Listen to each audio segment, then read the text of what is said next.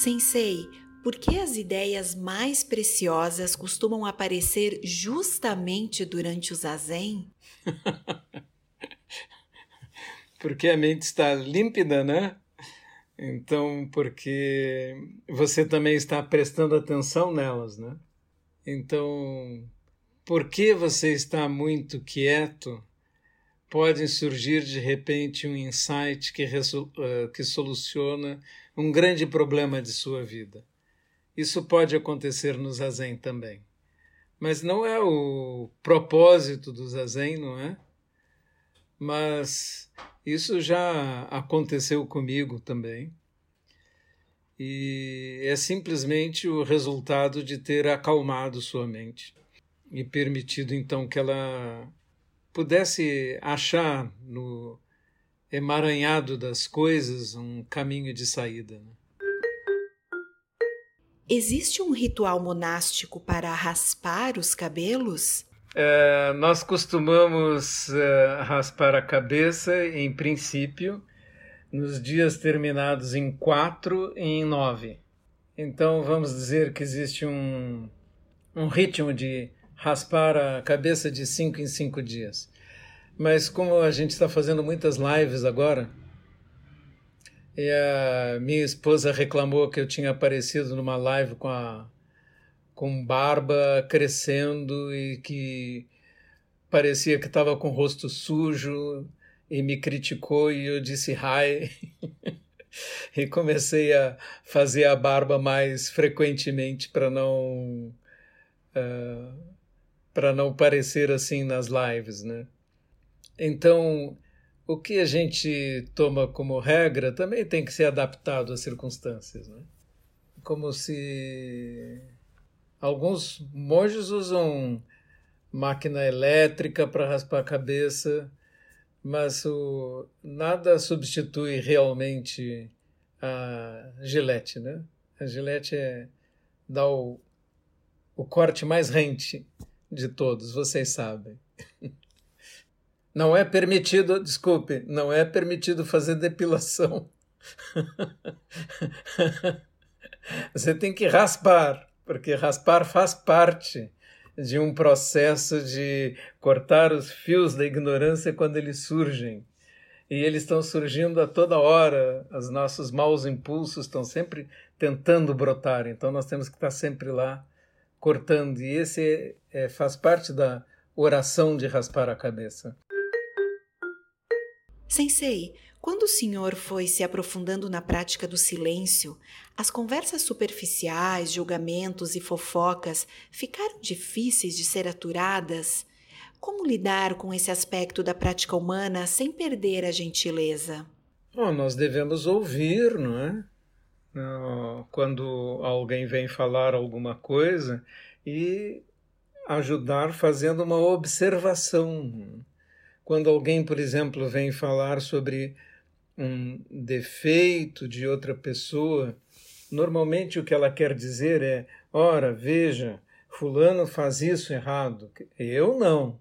Ela quer dizer eu não. No fundo é isso. Não é? Então, quando uma pessoa está falando dos problemas dos outros, ela está revelando muito a respeito de si mesma. Então, o que é tradicional fazer é procurar uma qualidade naquela pessoa para citar naquele momento. Não é? E daí isso torna-se um hábito. Quando você vai observar algo sobre alguém, sempre lembra das boas qualidades que essa pessoa tem, porque nós também somos assim, não é? Nós somos misturas de coisas boas e ruins. É, Talvez exista alguma pessoa perfeita, por exemplo, nessa nossa plateia agora tem setenta e poucas pessoas assistindo essa palestra sentando hoje conosco, não é? Talvez exista alguém que seja perfeito, sem nenhum defeito, nenhuma mácula, uma pessoa absolutamente de caráter ilibado, personalidade maravilhosa, que nunca cometeu nenhum erro na vida, é, por favor, abra o microfone e se identifique que eu gostaria de conhecer este prodígio. Como vocês veem, ninguém faz isso, não é? O que quer dizer que nós já sabemos muito sobre nós mesmos e quando vamos uh, falar sobre os outros, devemos pensar nesse aspecto. Sensei, sou iniciante no zazen. Em minha casa, durante a prática, existem muitas interferências, como pessoas, animais, barulhos. Como lidar com isso? Bem, um grande mestre do passado disse que o lugar mais perfeito para fazer zazen seria junto a uma ponte, onde passava multidão. Isso era o que acontecia naquela época. Passavam carroças e pessoas e cavalos e vendedores na ponte. E ele disse que aquele era o melhor lugar para fazer. E, evidentemente, ele tinha atingido um nível de ouvir isso como o próprio ruído da vida, como a própria voz de Buda.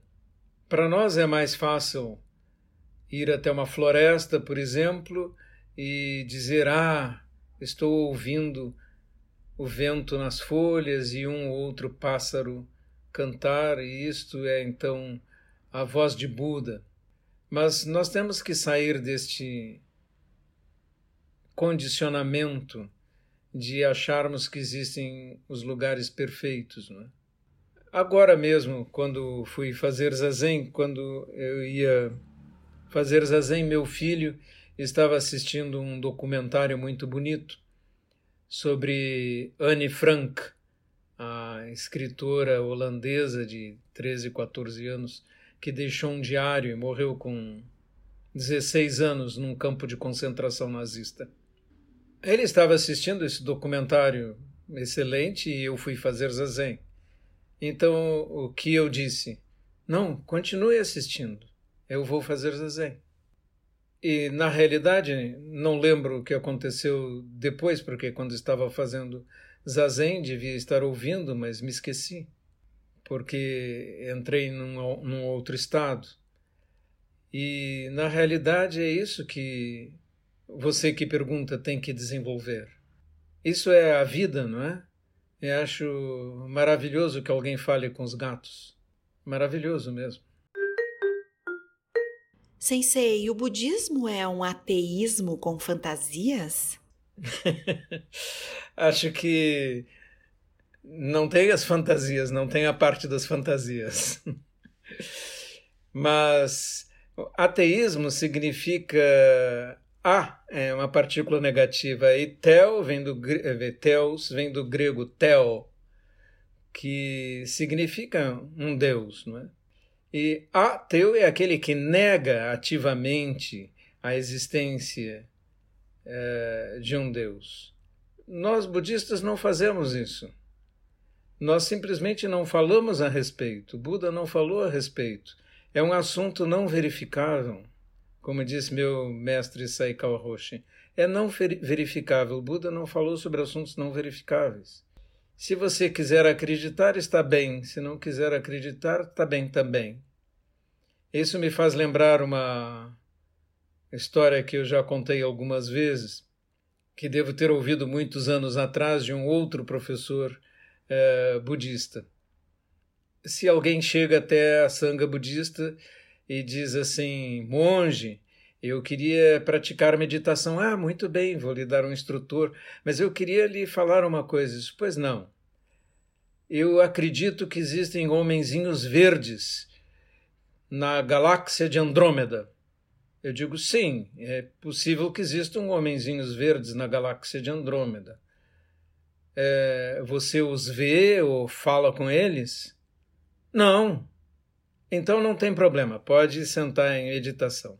Mas se ele disser eu falo com eles, eu digo, bem, aí o problema é um pouco grave e eu vou lhe recomendar que procure um psiquiatra amigo meu, doutor Tal, que pode lhe ajudar com alucinações.